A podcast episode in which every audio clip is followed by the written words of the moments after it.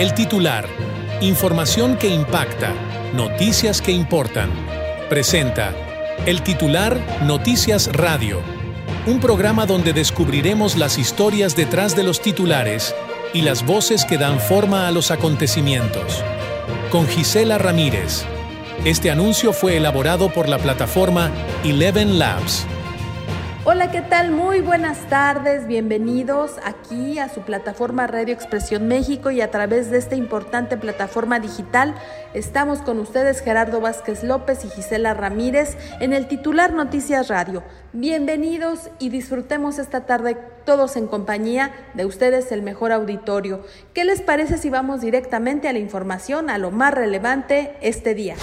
El magistrado presidente del Tribunal Electoral del Poder Judicial de la Federación, Rodríguez Mondragón, sostuvo que no renunciará a su cargo y convocó al diálogo a sus pares, los magistrados que se habían manifestado en su contra en otra carta en redes sociales señalaron que priorizarán lo mejor para la institución, en tanto que la barra mexicana de abogados se sumó a las peticiones para que prevalezca la autonomía, la imparcialidad y la estabilidad de este tribunal. El presidente Andrés Manuel López Obrador enviará una reforma antes de que concluya su sexenio para extinguir órganos autónomos como el INAI, el Instituto Nacional de Acceso a la Información Pública y el COFETEL. Tenemos que eh, hacer una reforma administrativa y tienen que desaparecer todos esos organismos supuestamente autónomos. Y es supuestamente autónomo porque no le sirven al pueblo, están al servicio de las minorías. Cada vez que se quiere defender a Pemex, que se quiere defender a la Comisión Federal de Electricidad, sale el Instituto este de la Competencia a defender a los particulares. Si la función de cualquier gobierno es procurar el bienestar colectivo, el bienestar del pueblo, no de grupos. Eso es la oligarquía, no la democracia. Entonces, sí hace falta hacer todo este ajuste eh, y sí voy a dejar la iniciativa. Si no la aprueban, lo que quiero es que quede constancia de que eso está mal. Y no quiero ser cómplice. También se dio tiempo para emitir un mensaje luego de la muerte de la madre de Joaquín Guzmán Loera, Consuelo Loera. Respeto a la familia, ya la señora estaba, estaba leyendo, pues grande, y no tengo más comentario. Cualquier ser humano que pierde la vida merece respeto y eh, también consideración a sus familiares, a todos los que pasan por esos trans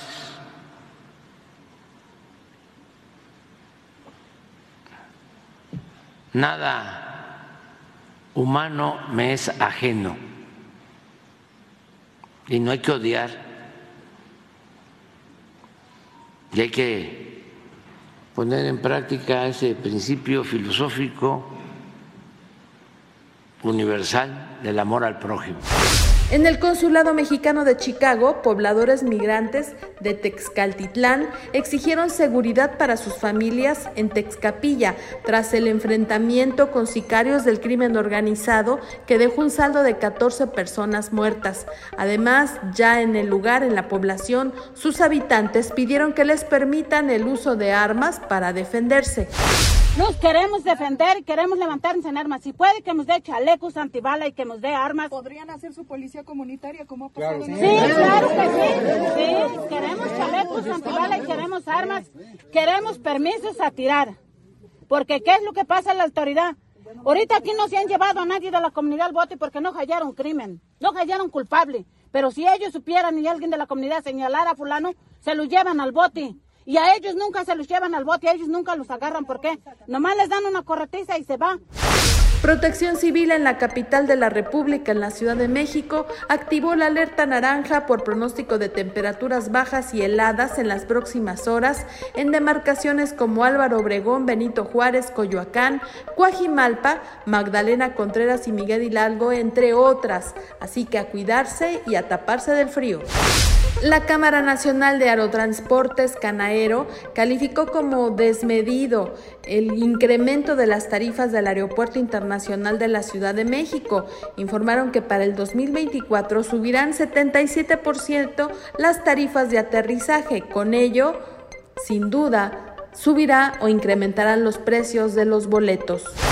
Continuamos con la información, vamos a una pequeña pausa y regresamos.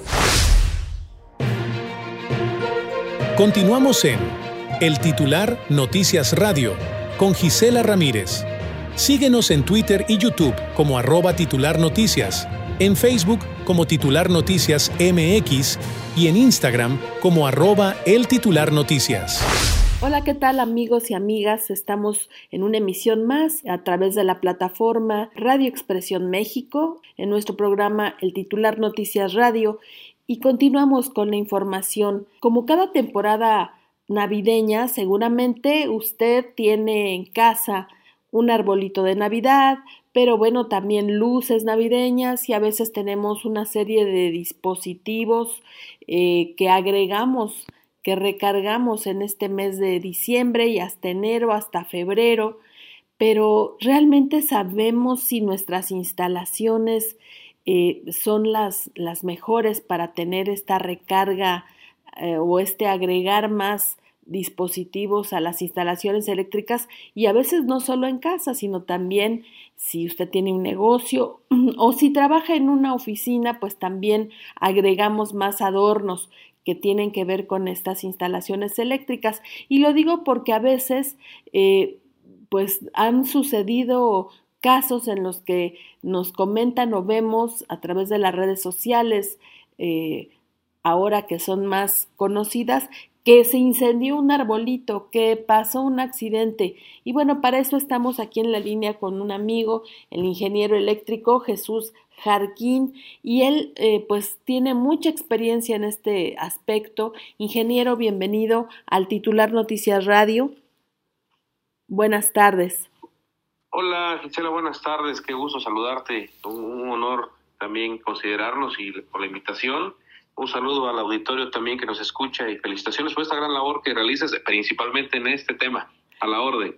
Pues cuéntenos qué tan, qué tan difícil es saber si tenemos la capacidad de nuestras casas o negocios de poder seguir cargando energía eléctrica o cargando o conectándonos con más dispositivos, qué tan importante es eh, conocer las instalaciones de nuestras casas y negocios.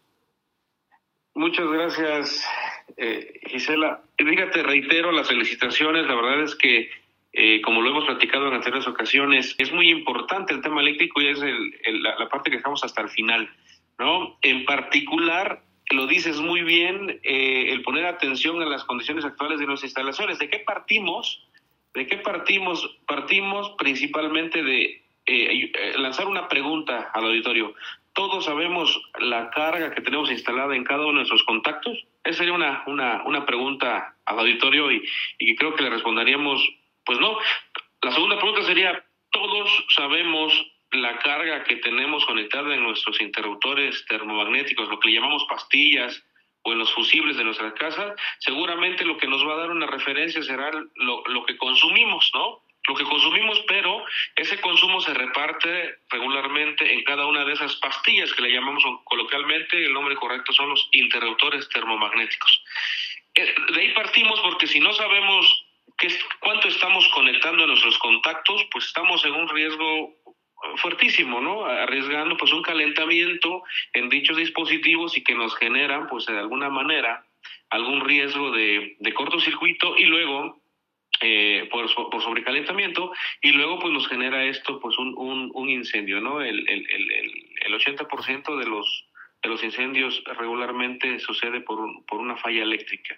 Ahora bien, como lo comentas, si ahora le sumamos a esa carga ya de por sí valga la expresión o valga la redundancia, a esa carga, a, esos equipos sobrecargados, le sumamos ahí en la sala, en el jardín, pues nuestras luces navideñas, pues ya ni, ya ni te cuento entonces el riesgo en el que estamos, ¿no? En, en nuestras casas.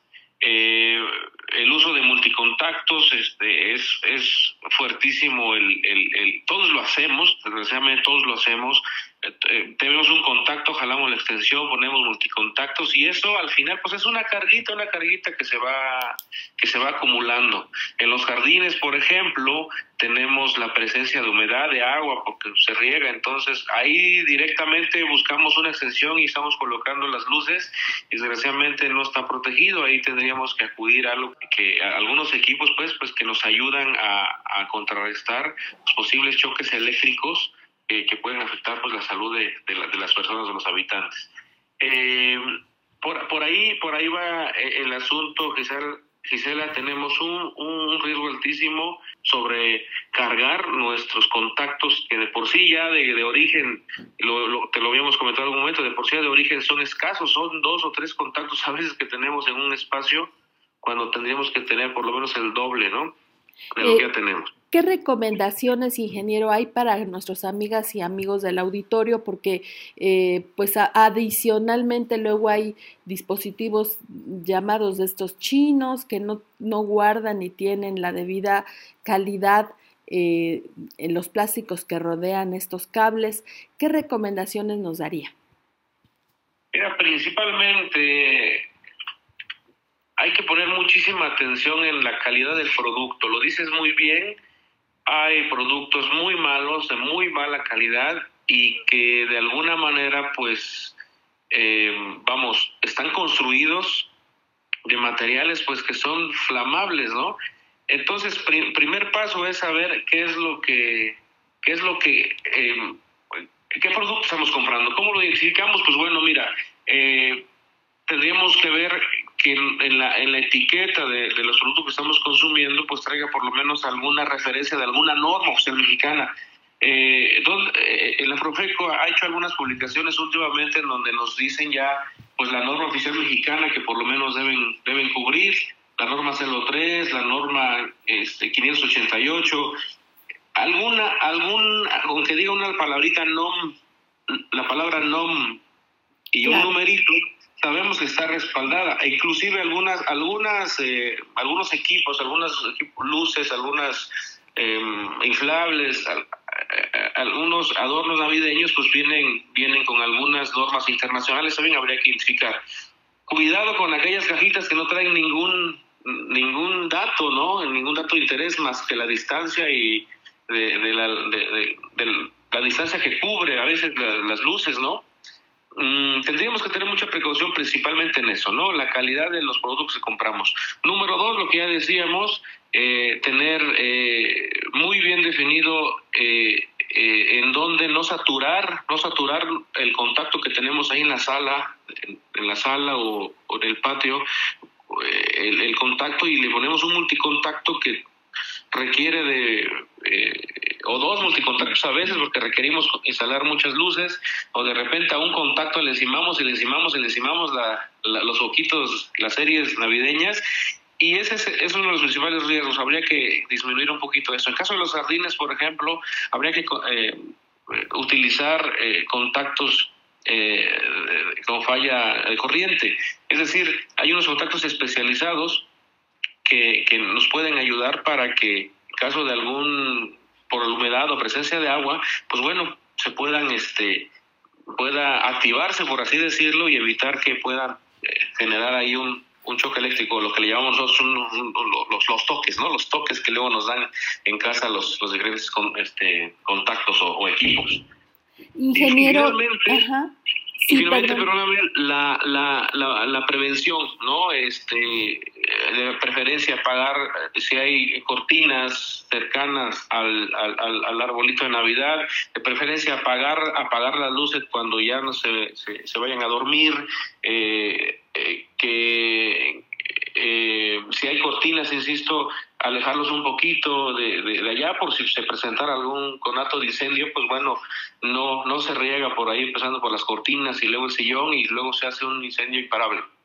Y, bueno, pues nada más finalmente, ingeniero, recordar de, al, al, auditorio la importancia de revisar, no solamente en esta época, sino de verdad eh, interesarnos por nuestra seguridad, el que expertos en la materia eh, puedan revisar nuestras instalaciones, que esto casi nunca se hace, es como, como ver las venas de una casa, ¿no? me comentaba en algún momento, eh, y que no lo hacemos generalmente. Que se haga este diagnóstico.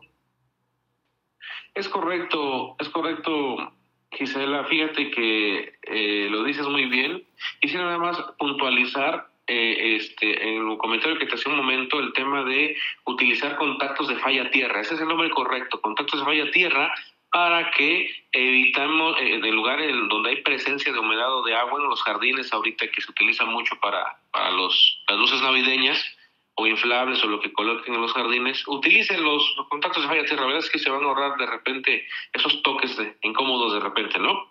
Y, y, respondiendo a la última pregunta, en, en efecto, mira, eh, eh, el, el, gran problema que tenemos en, en, en México en Oaxaca, sin duda, es que no tenemos un proyecto eléctrico de origen primero. Luego, una vez que supongamos que lo tenemos, el siguiente paso, pues, es como todas las instalaciones, como la pintura, como el impermeabilizante, las instalaciones eléctricas también tienen, requieren mantenimiento y actualización. Los conductores, pues, se acaba el aislante, eh, la tornillería se afloja, etcétera, etcétera. Es importantísimo, entonces, en nuestras casas, pues, le demos la atención que merece también la, la parte eléctrica.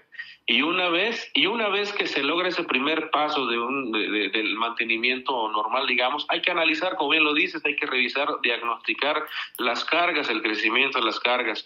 Empezaste que en casa con un foquito, ahora ya tienes una lámpara que consume más, quizá empezaste con un ventilador, ahora ya tienes un aire acondicionado y esa carga se le va sumando, se le va sumando y nunca crecen los circuitos, es lo que decíamos en un inicio, ¿no? Nos estamos sobrecargando los circuitos, los, los las pastillas que le decíamos hace un ratito y, y, y, siguen cargando y de repente empieza a tronar, ¿no? Se empieza a botar, que le decimos original, eh, coloquialmente, se empiezan a botar, es decir, operan. ¿Y qué hacemos? Pues le ponemos un, un interruptor o una pastilla más grande y, creemos que ya no se bota, pues ya creemos que ya, ya, ya fue la, la, la solución, cuando no, cuando lo que estamos haciendo es generando ahí un sobrecalentamiento que se va a convertir en un peligro ahí de incendio. Entonces, en efecto, una vez de un diagnóstico y de conocer las cargas, pues habría que intervenir las instalaciones de tal forma que puedan ya quedar normalizadas en función de los parámetros. La norma existe, solamente es cuestión de aplicarla. Y así como bien lo decías al inicio, aplica en casa habitación, así tengamos dos cuartitos, un bañito, una sala comedor, una cocina, hasta una una casa, una mansión, vamos, y así por supuesto en la industria, en el comercio, en todos los ambientes, oficinas, edificios verticales, eh, en todos lados, aplica de la misma manera, obviamente con sus respectivos parámetros, licenciada. Pues te agradezco mucho, ingeniero, eh, que nos hayas tomado la llamada, que nos permitas tener esta información, ingeniero Jesús Jarquín, y pues invitarte siempre a tener este espacio de comunicación porque hay muchos temas respecto a la energía eléctrica que la ciudadanía tiene que conocer para estar informada, para evitar riesgos y ya la próxima estaremos hablando de estos apagones que ocurrieron durante este año y que el horario de verano pues nos puso en, en un gran conflicto, pero te convocamos para la siguiente emisión para que nos sigas platicando estos graves riesgos y sobre todo aprovechar correctamente el uso de la energía eléctrica. Gracias, ingeniero Jesús Jarquín. No, gracias por el espacio, Gisela. Felicitaciones por tu labor. La verdad es que, insisto, eh, incluir estos temas en tu agenda es súper valiosísimo, le estás dando unas herramientas a, a la ciudadanía, a, los usuarios que, valen oro. Gracias por la confianza, estamos a tus órdenes y, pues bueno, cuando sea necesario, bien lo dices, hablamos por ahí de, los momentos críticos en donde la energía eléctrica de repente parece que desaparece, ¿no? A la orden. Gracias, ingeniero. Estamos aquí a través de la plataforma Radio Expresión México y por supuesto en el titular Noticias Radio. Continuamos en El titular Noticias Radio, con Gisela Ramírez. Síguenos en Twitter y YouTube como arroba titular noticias, en Facebook como titular noticias MX y en Instagram como arroba el titular noticias. Hola, ¿qué tal amigos? Nuevamente estamos en esta sección que nos hace viajar, que nos hace tener mucho ánimo y ganas de agarrar las maletas y salirnos de inmediato, aeropuerto, autobús, lo que sea para salir de la rutina.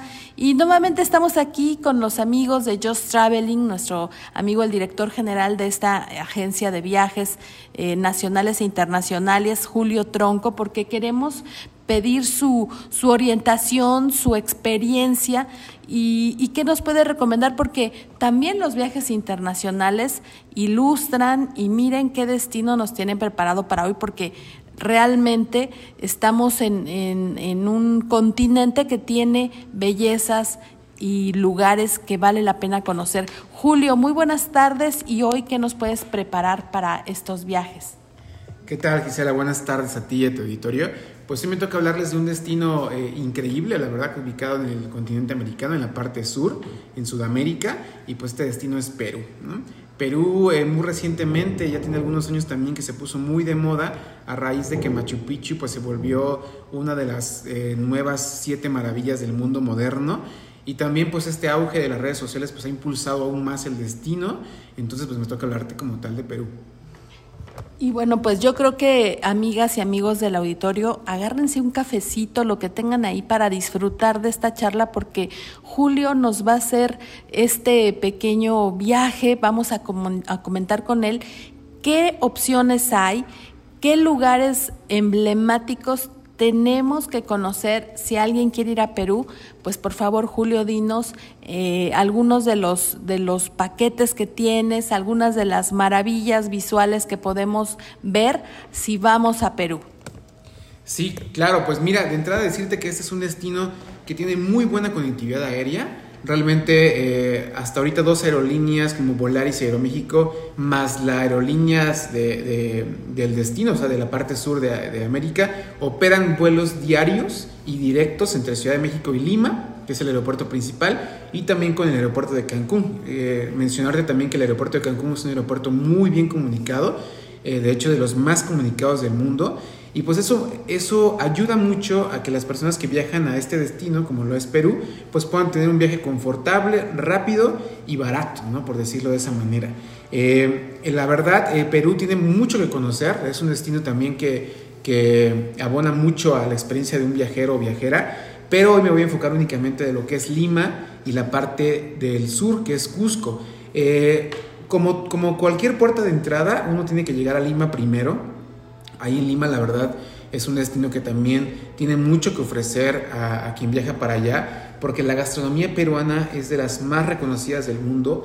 De hecho, eh, los mejores restaurantes del mundo, de los el top 10 yo creo que de los restaurantes del mundo, están ubicados en, Lima. Eh, una comida eh, fusión entre la comida peruana y la comida japonesa que hicieron la comida Nikkei.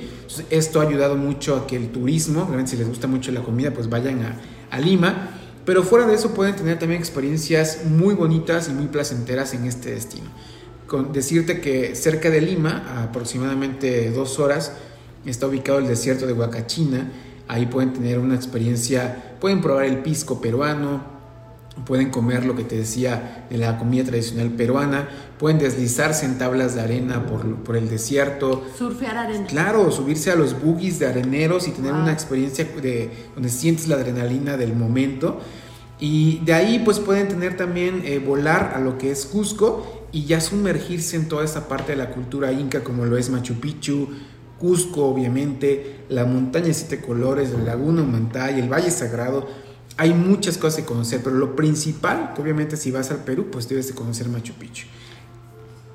Ahí nosotros, eh, en los paquetes que manejamos, ya te incluimos lo que son los vuelos, los hoteles, los tours y obviamente lo que es el, el, tren a Machu Picchu, que también quiero decirte que es una experiencia mágica y muy confortable para conocer este destino. Ahora, si alguien quiere irse por la libre o con alguna otra agencia, pues lo puede hacer sin ningún problema. Solamente hay recomendarles que eh, lo que es el acceso de Machu Picchu lo reserven con antelación en, la página oficial, porque eh, a raíz de la pandemia los cupos los fueron limitando y ahora es muy complicado encontrar un acceso de un día para otro.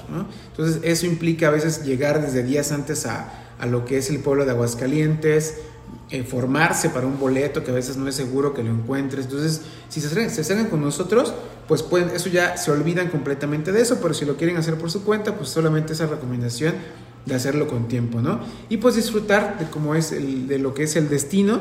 Creo que Perú es de los destinos más queridos por los mexicanos y pues yo creo que pueden tener una experiencia mágica y eh, eh, que los puede sumergir a esta parte de la cultura inca del destino.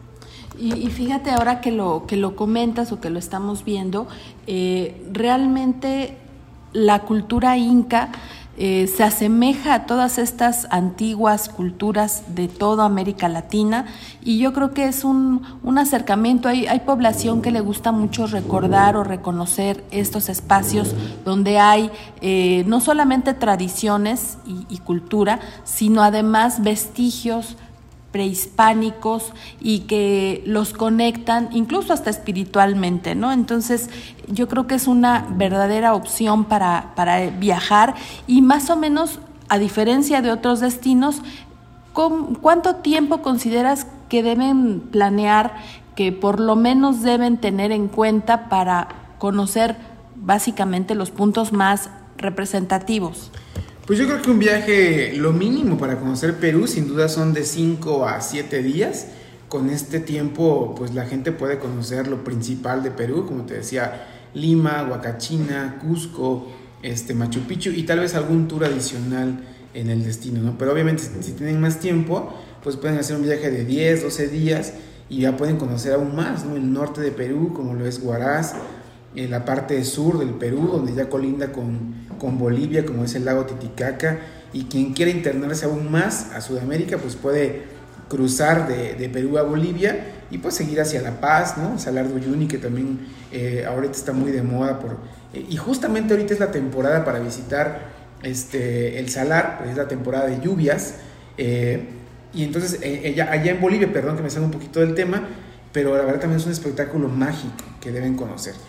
Eso sí, en Perú, eh, la verdad la mejor época para ir va desde abril hasta octubre, porque de, a partir de noviembre hasta marzo es temporada de lluvias. Eso pues obviamente pues juega un papel ahí importante con Machu Picchu, porque como con Machu Picchu es una reserva que solamente es una hora y un día en específico, pues tienes que llegar realmente el, el día que es. Y si te toca una lluvia, que es más probable que te toquen esas fechas, pues a veces se dificulta como el, la experiencia. Como el TikTok de mis ahorros, ¿no? Mis ahorros.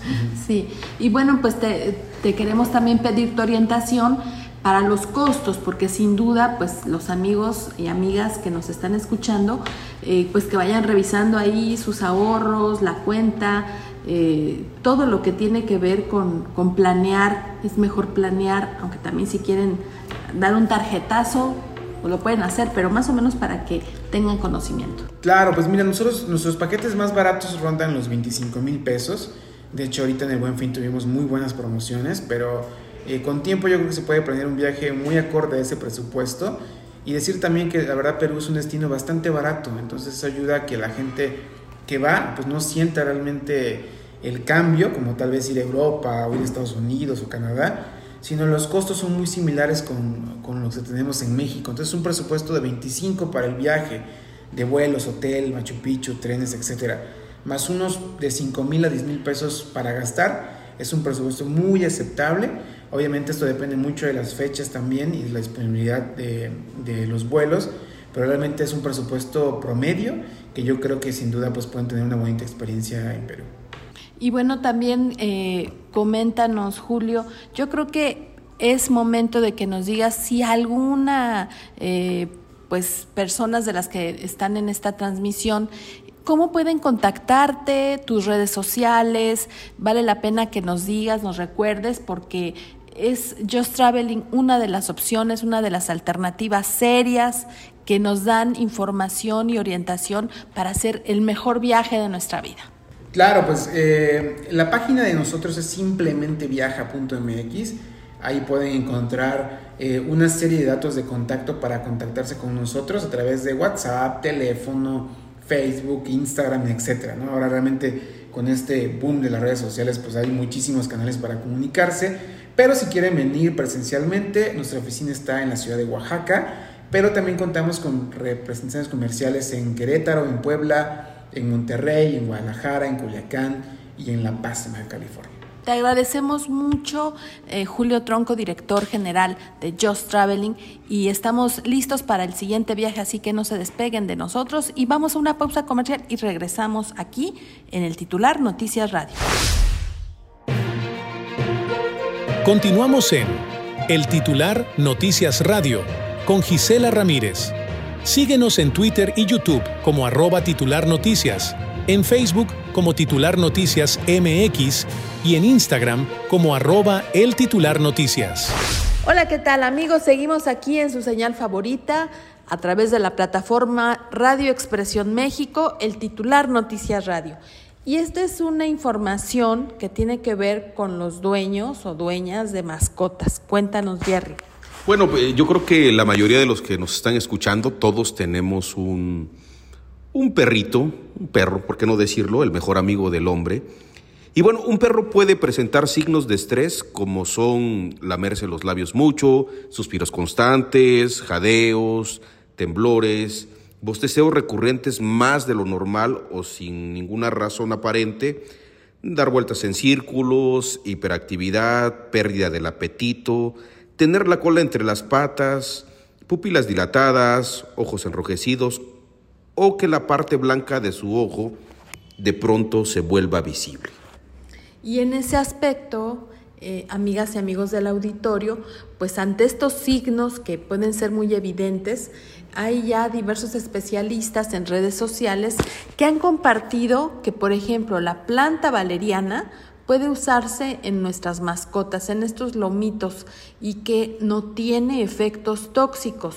Generalmente esta planta, la valeriana, la usamos los seres humanos para aliviar el insomnio, el estrés, también la ansiedad e incluso dicen que tiene propiedades sedantes, estimulantes o relajantes, también hipnóticas, antiinflamatorias y digestivas. Así que Jerry, pues no nos hace daño a nosotros y por lo que dicen estos especialistas tampoco a los animalitos, en este caso a los perros. Por supuesto, es importante pues recurrir a la medicina tradicional, que esta planta pues como tenemos conocimiento sirve para eh, aliviar el estrés, todo lo, todas las enfermedades que se vienen dando por el ritmo de vida actual.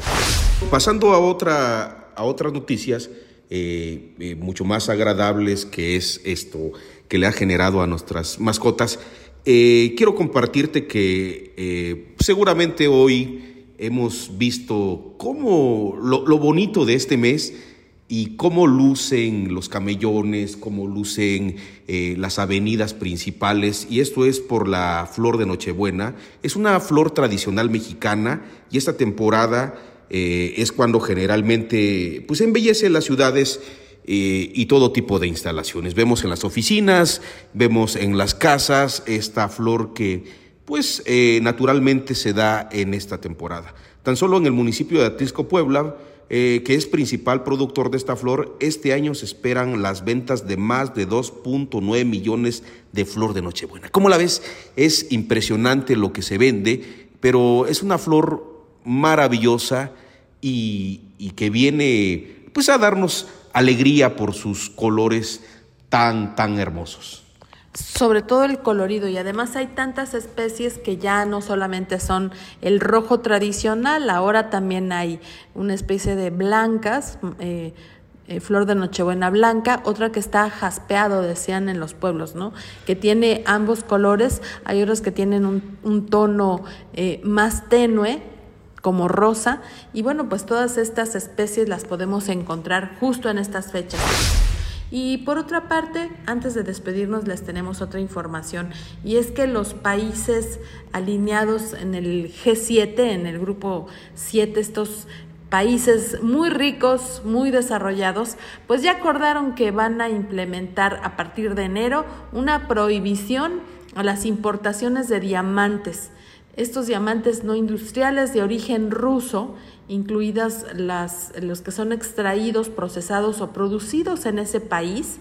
Y esto es una, en una reunión virtual, los líderes de Estados Unidos, Alemania, Canadá, Francia, Italia, Japón y Reino Unido, o sea, países ricos, adelantaron que a partir del el 1 de marzo del 2024 también habrá un veto a los diamantes rusos procesados en terceros países. Y esto es una forma de presión para evitar que Rusia obtenga financiamiento por la guerra contra Ucrania. Así que si tienen novias eh, a quienes les vayan a regalar un diamante, pues no, no cuenten con él. Si es en 2024 ya no va a haber, querido Jerry.